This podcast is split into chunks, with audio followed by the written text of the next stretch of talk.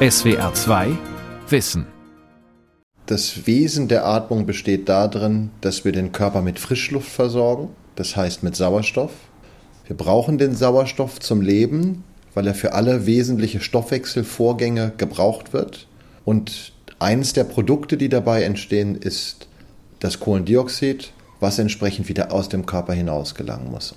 Eine gesunde Atmung ist eine Atmung, die immer genau so viel Kohlendioxid abatmet, wie es notwendig ist, aber auch genau so viel Sauerstoff aufnimmt, wie es notwendig ist.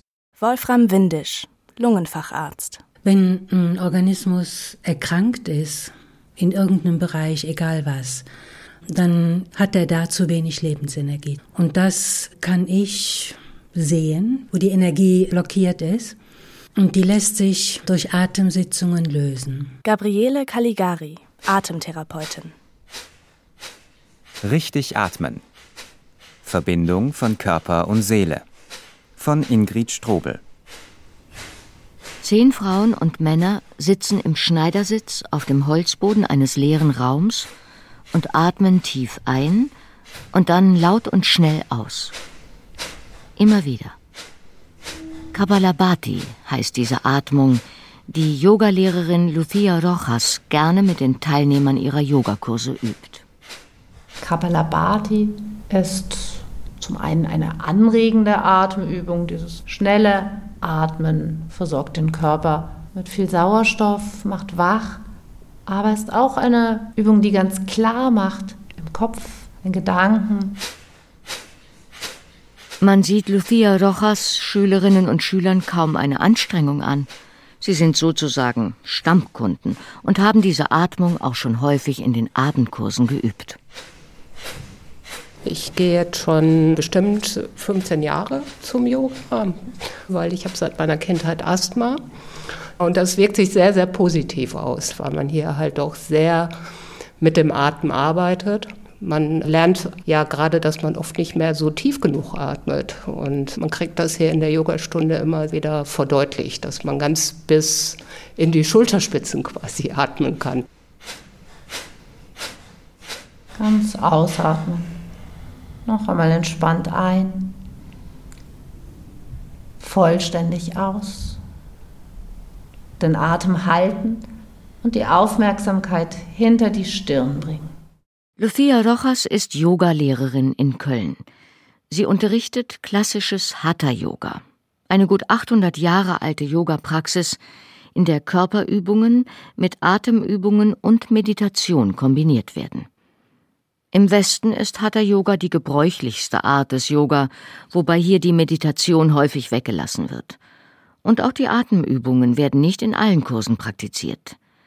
Doch damit fehlt ein wesentlicher Teil der Yoga-Praxis. Das Spannende an unserem Atem ist ja, dass unser Körper immer zu weiteratmet, auch wenn wir überhaupt nicht dran denken. Aber wir können äh, den Atem auch steuern. Und sich dessen erstmal bewusst werden, ist auch schon eine Übung. Dann lernt man den Atem noch tiefer fließen zu lassen. Das nennt sich dann vollständige Yoga-Atmung, wenn man mit dem Bauch und den Muskeln im Brustkorb und bis über die Schlüsselbeine atmet, das volle Lungenvolumen ausnutzt. Diese Übungen dienen aber nicht nur dazu, den Zustand des Körpers zu verbessern. Es geht im Yoga, ja, so wie wir das im Westen kennen, zum einen um diese Körperübungen und Verknotungen und da hat wahrscheinlich jeder ein Bild zu im Kopf, wenn er Yoga hört. Aber es geht eigentlich darum, sich selber kennenzulernen und eigentlich auch darum, kennenzulernen, wie man im Kopf tickt, wie der Geist funktioniert und auch die Seele, die Gefühle. Diese Bedeutung des Atems nicht nur für den Körper, sondern auch für den Geist gehörte vermutlich von Anfang an zum Yoga, egal welcher Richtung. Spätere geistige und spirituelle Richtungen haben sie aufgenommen und variiert. Der historische Buddha Gautama oder Shakyamuni genannt, hat offenbar in Anlehnung an vorbuddhistische, also aus seiner Vorzeit kommende Yoga Lehren bei seinen Anleitungen auch den Atem oft als Grundlage, denn er hat die Bedeutung verändert. Sagt Meditationslehrer Jesche Udo Regel. Aber Es geht nicht um besonderes Atmen, sondern der Atem wird zur Grundlage für geistige Sammlung oder Aufmerksamkeitsschulung. Schon in seiner ersten Lehrrede, dem Satipatthana Sutta, erläuterte der Buddha die vier Grundlagen der Achtsamkeit. Die Achtsamkeit auf den Körper, in der der Atem eine zentrale Rolle spielt, auf die Gefühle, auf das Herz und auf die Geistesobjekte. Und auf derselben Grundlage dieser vier gibt es dann noch das sogenannte Anapanasati Sutta. Das ist eigentlich vom Inhalt her dasselbe, aber hier werden die Anleitungen auf der Grundlage einer Atembetrachtung gegeben. Also Achtsamkeit üben auf diese Aspekte von Körper und Geist, während man auf die Atmung achtet. Die klassische und im Westen weit verbreitete buddhistische Atemmeditation ist die Geistesruhe-Meditation, Shamatha. Jesche Udo Regel lehrt sie nicht nur in buddhistischen Zentren, sondern auch in Krankenhäusern. Und erhält häufig die Rückmeldung, dass Meditieren helfe, mit den Anforderungen und dem Stress in der täglichen Arbeit besser fertig zu werden. Eine Geistesruhe, Shamatha heißt das, oder Samatha-Meditation, auf der Grundlage der Atmung würde so ablaufen, man sitzt in einer geeigneten Meditationshaltung, das ist egal, ob es auf einem Stuhl ist oder auf einem Kissen oder Bänkchen. Und dann bemerkt man erst einmal die Körperhaltung, dann geht man dazu über, die Atembewegung zu bemerken, wie sie sich ereignet. Also der Atem wird nicht extra beeinflusst. Und dann wendet man seine Aufmerksamkeit auf diese Atembewegung, aber eigentlich nicht um des Atmens willen, sondern um damit den Geist zu stabilisieren. Also man fokussiert die geistige Aufmerksamkeit mit Hilfe des Atems. Man könnte auch auf einen Klang hören oder auf ein Objekt schauen, doch der Atem ist das beliebteste Meditationsobjekt. Die tibetischen Lamas, erzählt Jesche Udo Regel mit einem amüsierten Lächeln, sagen gerne, der Atem kostet nichts und man hat ihn immer dabei. Man kann ihn nicht irgendwo vergessen, solange man lebt zumindest. Aber, betont er immer wieder, es geht um eine geistige Sammlung. Es geht nicht um den Atem als Atem. Insofern ist die Meditation sehr angenehm, weil man braucht eigentlich nur natürlich zu atmen. Und wenn dann Gedanken kommen und Ablenkung und Tagträume, dann wird die Anleitung immer wieder sagen, kehre zurück zu deiner Atmung und fokussiere dich wieder. Mehr ist eigentlich dann nicht zu tun. Was lange Zeit nur ein Thema für Buddhisten, Lungenärzte und Yogalehrer war, ist neuerdings zum Hype geworden. Je hektischer und atemloser sich das Leben gestaltet, desto größer scheint das Interesse am Atem zu werden. Die Auswahl an Büchern und Zeitschriftenartikeln zum Thema ist groß und von unterschiedlicher Qualität. Atem, wie die einfachste Sache der Welt unser Leben verändert. Pranayana, die heilsame Kraft des Atems. Zeit zum Durchatmen. Den Waldatmen. Der Atemcode. Stressabbau in fünf Minuten. Was genau aber ist dieser vielbeschworene Atem, ohne den wir nicht am Leben wären? Und wie funktioniert er? Es ist immer ein sehr, sehr komplexes Zusammenspiel zwischen ganz verschiedenen Teilen der Muskulatur, die Ein- und Ausatmung so regeln, dass sie den Bedürfnissen des Menschen angepasst sind. Unsere Muskeln ziehen sich zusammen, wir nennen das Kontraktion. Und wenn die Atemmuskeln sich kontrahieren, führen sie dazu, dass der Brustkorb sich weitet. Und das führt dann durch die verschiedenen Druckveränderungen zum Einstrom von Luft. Ist aber die Lunge erstmal aufgepumpt und die Muskeln, die eingeatmet haben, entspannen, dann entsteht in der Lunge ein Überdruck und das hat zur Folge, dass die Ausatmung dann passiv erfolgt, also ohne muskeleigene Aktivität, so dass die Muskulatur entspannt und die Luft dann wieder aus dem Thorax hinausgeht. Es gibt jedoch auch Muskeln, die der Ausatmung dienen, sagt Wolfram Windisch, Chefarzt der Lungenklinik im Krankenhaus Köln-Meerheim. Die brauchen wir aber nur dann, wenn wir ganz schnell ausatmen wollen oder wenn wir kontrolliert ausatmen wollen, wenn wir vielleicht eine schnellere Atmung haben beim Sport. Aber wir brauchen das auch, um Druck aufzubauen, beim Niesen, beim Husten, beim Pressen, beim Singen zum Beispiel. Für die Atmung, erzählt der Pneumologe lächelnd, hat er sich schon früh interessiert. Ich weiß, dass ich als Kind schon mit der Atmung experimentiert habe und beispielsweise versucht habe, die Luft so lange anzuhalten, wie es geht und entsprechend mit dem Sekundenzeiger gezählt habe. Als praktizierender und lehrender Lungenarzt beeindruckt ihn die Leistung stets aufs Neue, die der Atem in jeder Sekunde jedes lebenden Wesens vollbringt. Also in der Basis ist es so, dass die Atmung autonom funktioniert. Das heißt, wir müssen die Atmung nicht selber steuern, sondern die Atmung steuert sich selbst. Das Atemzentrum nimmt verschiedene Impulse aus dem Körper wahr, zum Beispiel wie viel Sauerstoff hat das Blut, aber auch welche Dehnung hat meine Muskulatur, welche Dehnung hat meine Lunge, welchen Bedarf hat der Körper gerade. Alles das wird gleichzeitig aufgenommen und im Atemzentrum so umgerechnet, dass das Atemzentrum genau weiß, wie viel muss ich jetzt also als Impuls nach draußen geben, dass der Muskel weiß, wie viel er sich jetzt anstrengen soll, um die Atmung auszuüben. All das geschieht auch, wenn wir schlafen. Der Atem braucht keine Impulse, um gut und richtig zu funktionieren. Das ist die eine Ebene. Es gibt aber auch eine andere Ebene, denn das Atemzentrum, so autonom es läuft, ist verschaltet mit unserer bewussten Wahrnehmung. Das heißt, wir können wenn wir atmen, gleichzeitig darüber reflektieren, dass wir atmen. Und wir können auch willentlich unsere Atmung anhalten und wir können sie auch willentlich steigern. Das macht nicht unbedingt im Alltag Sinn, aber es besteht die Möglichkeit, wenn man an Yoga denkt oder an Atemtherapie denkt, dass man durch willentliche Beeinflussung tatsächlich die Atmung verändern kann. Und fügt der erfahrene Lungenarzt hinzu, Neben der autonomen und der bewusst vorgenommenen Steuerung der Atmung gibt es noch eine dritte Steuerung, die durch die Psyche. Denn die Atmung ist sehr eng auch mit dem sogenannten limbischen System verschaltet und auch den anderen Systemen im zentralen Nervensystem, die für die Psyche verantwortlich sind. Konkret heißt das? Wenn man Schmerzen hat oder wenn man aufgeregt ist, Angst hat, aber auch freudig erregt ist, dann kann es sein, dass die Atmung sich verändert, dass sie beispielsweise schneller wird oder dass sie vielleicht akzentuiert ist, dass sie abrupter passiert. Und das folgt dann nicht den physiologischen Anforderungen an Sauerstoff aufnehmen und Kohlendioxid abgeben, sondern es ist sozusagen die Psyche, die sich dort zum Ausdruck bringt. Und aus der Idee heraus, dass die Sitzhöcker in die Erde wachsen wie Wurzeln, Lass die Wirbelsäule nach oben wachsen.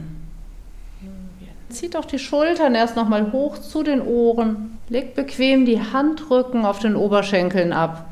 So dass die Ellbogen neben dem Körper hängen.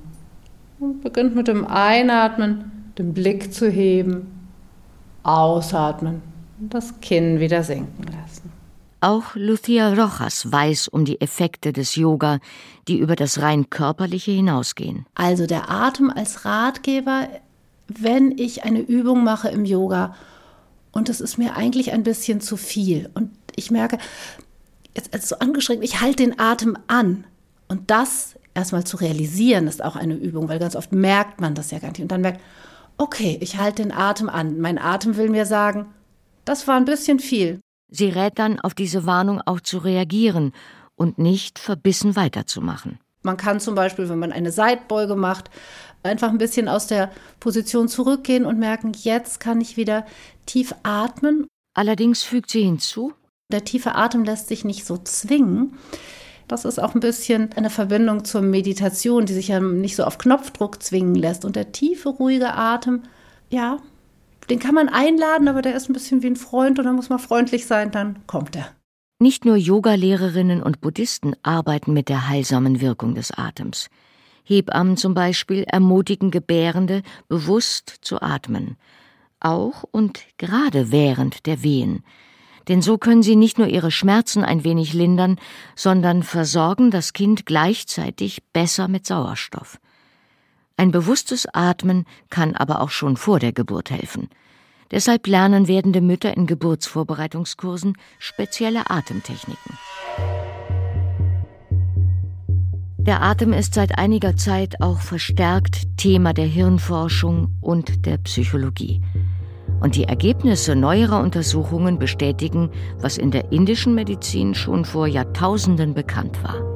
Eine entschleunigte Atmung ist das Basistherapeutikum in der Psychosomatik. Erklärt zum Beispiel Thomas Löw, Chefarzt der psychosomatischen Abteilung am Universitätsklinikum Regensburg in der Zeitschrift Psychologie heute.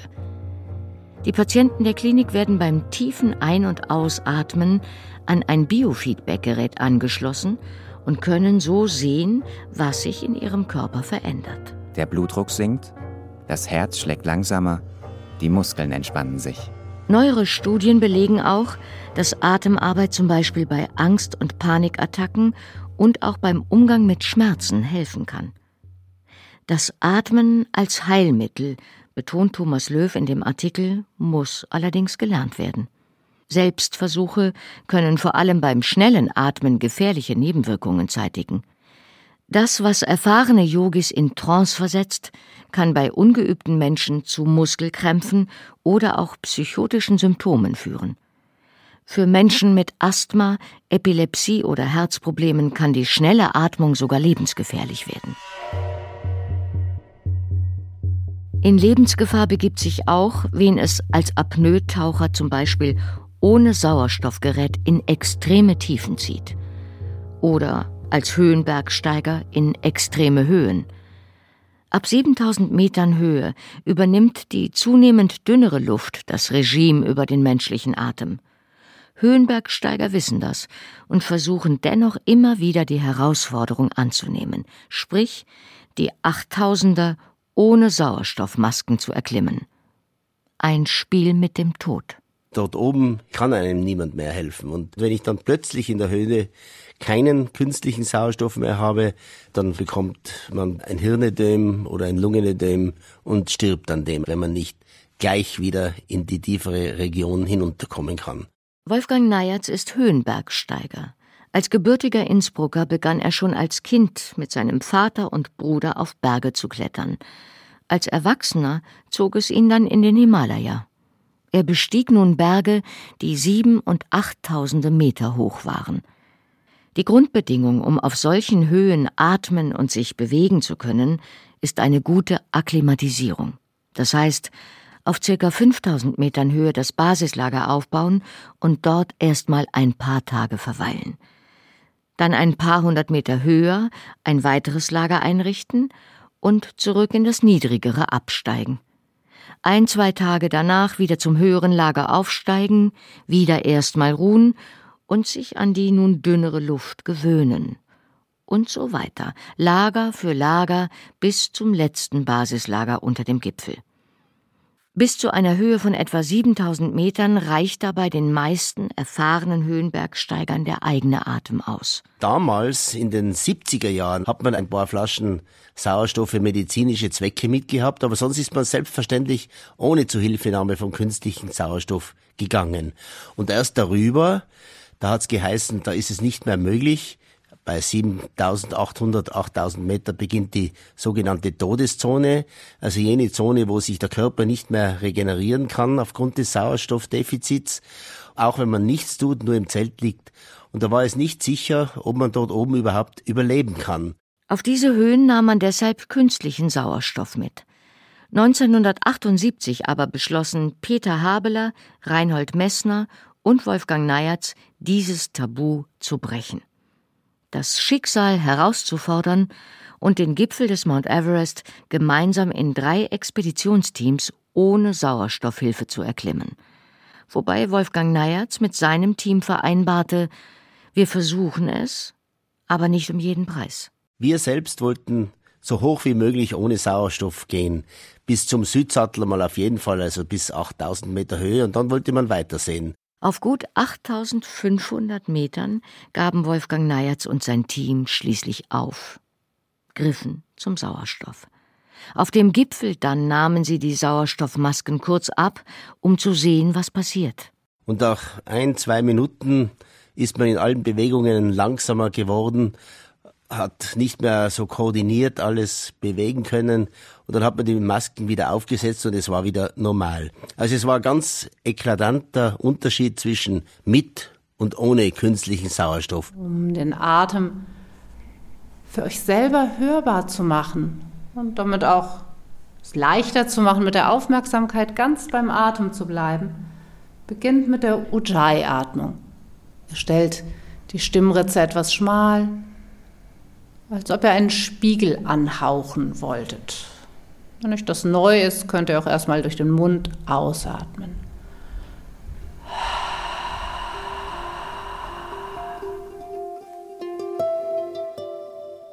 Gora führte uns im Körper zu verspannten Muskeln, Blockierungen in den Gelenken, einem zusammengebissenen Kiefer, angestrengten Augen. Wir fragten uns, was bremst meinen Schritt? Wie behindere ich den Atem? Diese gesammelte Aufmerksamkeit hatte etwas sehr Meditatives.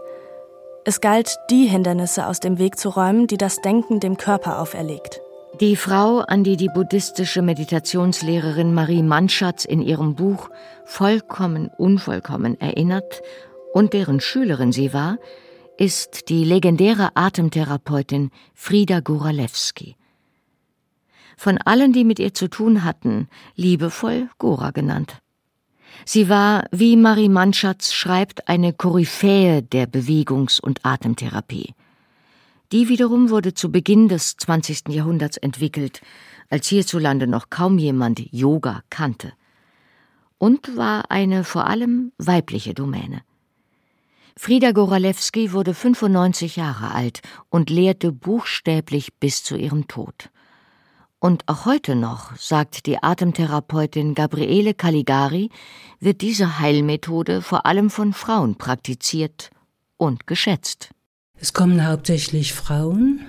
Männer haben nicht so den Zugang zu dieser Arbeit, außer sie sind im künstlerischen Bereich. Ne? Zu Gabriele Caligari kommen Menschen jeden Alters und mit den unterschiedlichsten Erkrankungen, von Brustkrebs bis zum Burnout. Und manche kommen immer wieder. Wie genau sie ihre Patientinnen und Patienten heilt oder ihr Leid mildert, sagt sie, ist nicht einfach zu erklären – es ist ja etwas anderes als Schulmedizin. Konkret sieht das zum Beispiel so aus. Ich lege meine Hand da drauf und konzentriere mich auf diesen Raum. Bewegt sich der Bauch oder fühlt sich das an wie eine Betonwand? Selbst wenn es sich anfühlt wie eine Betonwand, allein durch die Ausrichtung der Aufmerksamkeit verändert sich diese Betonwand die ist dann irgendwann vielleicht nur noch fest wie eine dicke Lederhaut oder so. Ne? Also es verändert sich oder es öffnet sich. Und je mehr sich das öffnet, je mehr kann auch der Atem da reinfließen. Sie macht keine Atemübungen im physiotherapeutischen Sinne, sagt Gabriele Caligari.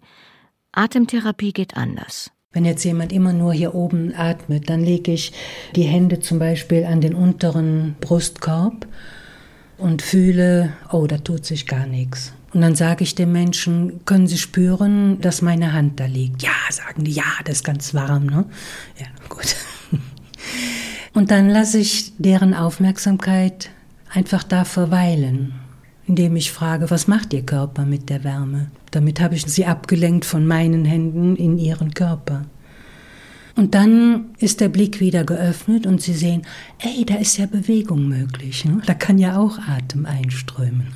Indem sie die Wahrnehmung ihrer Patientinnen und Patienten auf den Atem in ihrem Körper richtet, gelingt es ihr, deren Lebensenergie zu wecken und damit auch ihre Selbstwahrnehmung zu aktivieren.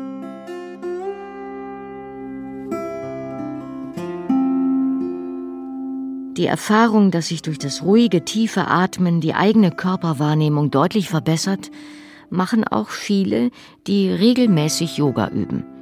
Wie zum Beispiel eine langjährige Yoga-Schülerin von Lucia Rojas. Also wenn ich gestresst bin, ziehe ich zum Beispiel meine Schultern immer extrem hoch. Und das wird mir jetzt viel früher deutlicher. Ich mache es zwar trotzdem immer noch ab und zu, aber ich kann viel schneller reagieren. Lass den Atem jetzt tiefer werden, dass er nicht nur in den Bauch atmet, sondern weiter einatmet. Spürt, wie er den ganzen Brustkorb füllt. Und lang und tief wieder ausatmen. Nach dem nächsten Ausatmen lasst die Spannung in der Stimmritze wieder los. Lass den Atem frei fließen, um nachzuspüren. Der Pneumologe und Schulmediziner Wolfram Windisch ist alternativmedizinischen Methoden nicht von vornherein abgeneigt.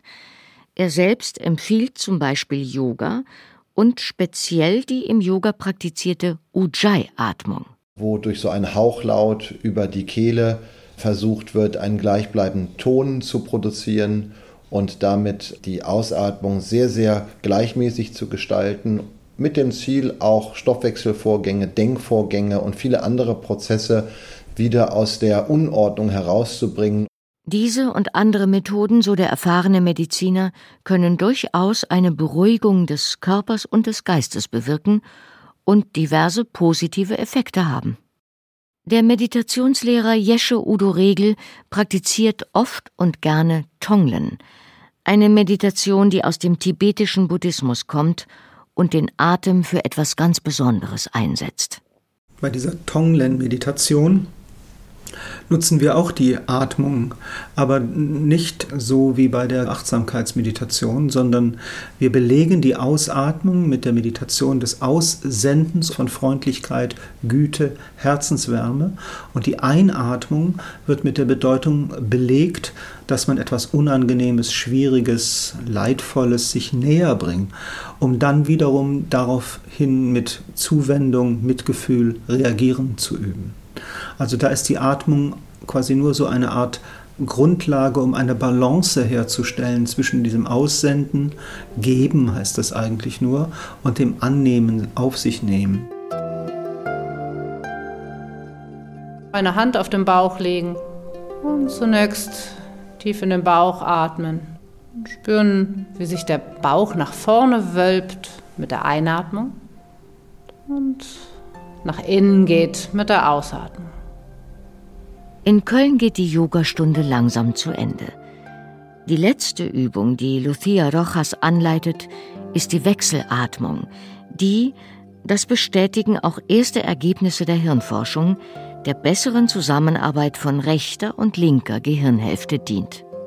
Wenn er wieder ganz aufrecht sitzt, nimmt die rechte Hand vors Gesicht mit Zeigefinger und Mittelfinger an die Stirn, sodass ihr mit dem Daumen sanft gegen die Mitte des rechten Nasenflügels drücken könnt.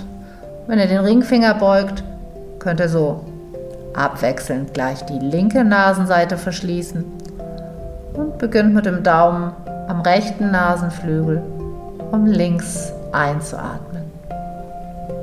Rechts aus, rechts wieder ein, links aus.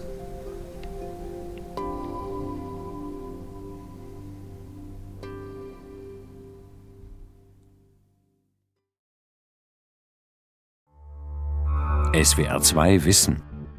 Manuskripte und weiterführende Informationen zu unserem Podcast und den einzelnen Folgen gibt es unter swr2wissen.de.